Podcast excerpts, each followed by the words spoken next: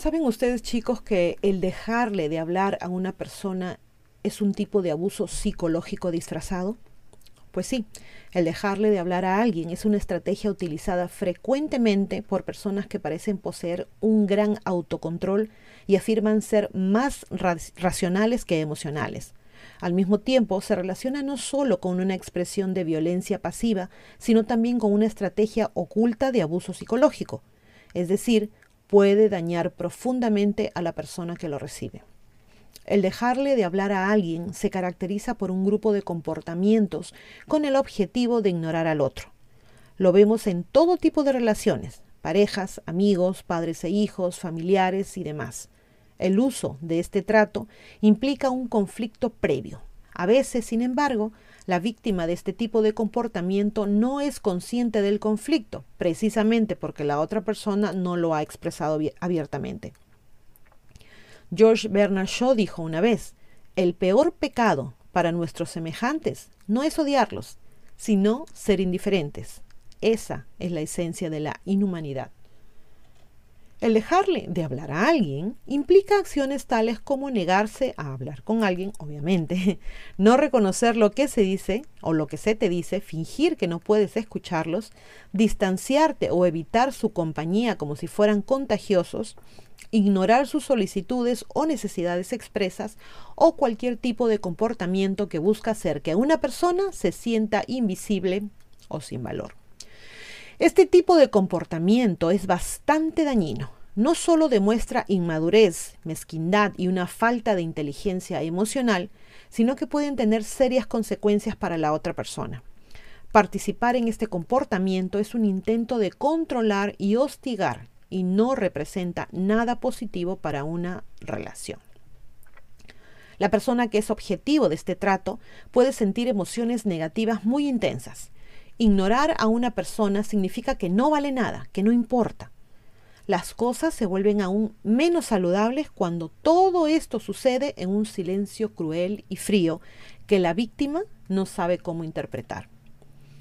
Las personas que son ignoradas eventualmente se sienten abrumadas por sentimientos de tristeza que a veces pueden conducir a la depresión. También sienten ira, miedo y culpa. Ignorar a alguien es una forma de acusarlo o señalarlo con el dedo de manera indirecta. Esto es exactamente lo que hace que esta estrategia sea una forma poco saludable de lidiar con el conflicto. Las víctimas de este tipo de comportamiento tienden a sentirse extremadamente angustiadas. No pueden entender lo que está haciendo mal o por qué exactamente la otra persona los está tratando de esa manera.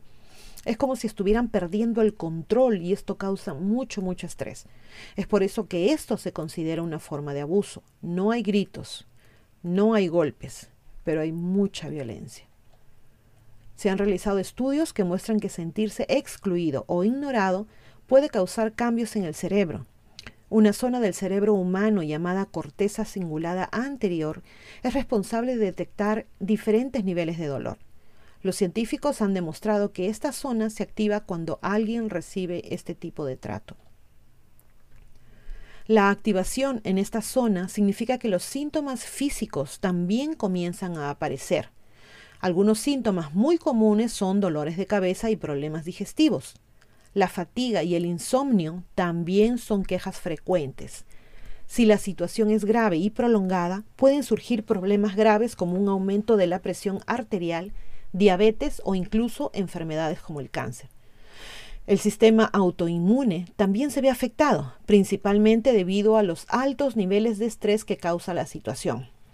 Las consecuencias son aún más graves si la persona que demuestra este tipo de trato es una figura de autoridad, como un maestro, un padre o nuestro jefe.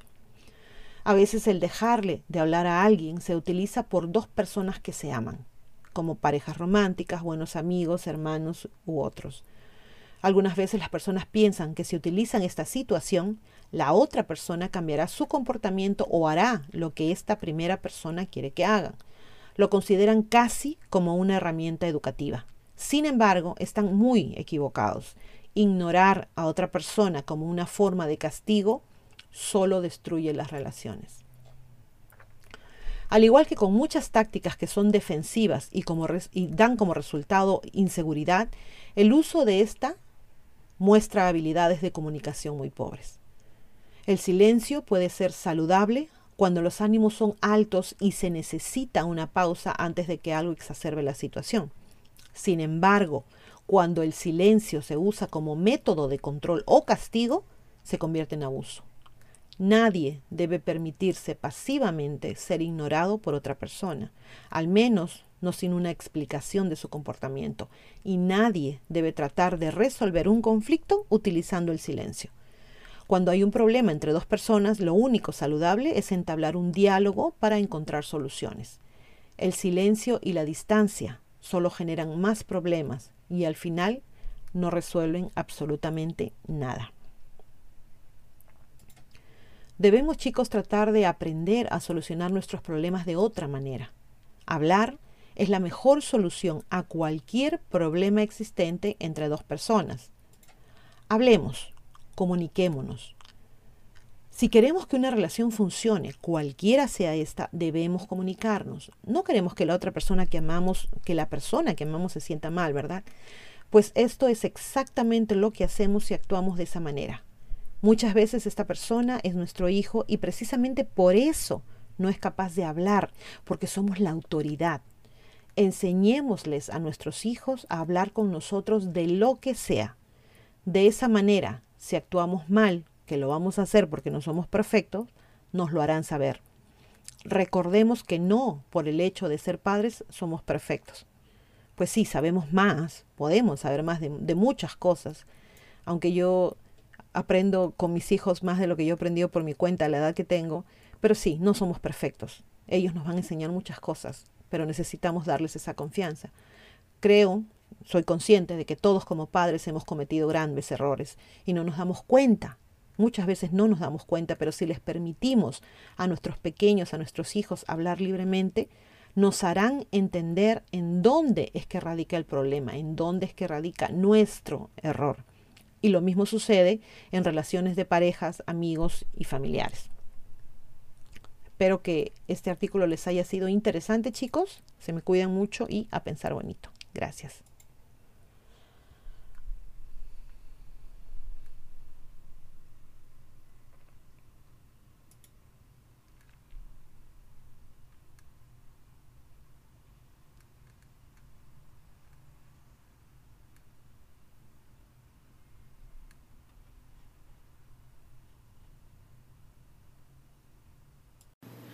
No se olviden de suscribirse a Ileana Historias y a Divulgación Total en YouTube, hacer clic en la campanita para recibir las notificaciones cuando subimos nuevos videos, poner sus pulgares arriba, hacer like y compartir. Sigan a ambos canales en los podcasts. También tenemos divulgaciontotal.com donde pueden visitarnos y suscribirse con su correo electrónico. Y seguimos en todas las redes sociales, Facebook, a Twitter, Parler, Telegram, Twitch. Aceptamos sus colaboraciones en PayPal y tenemos también merchandising en Teespring. A pensar bonito.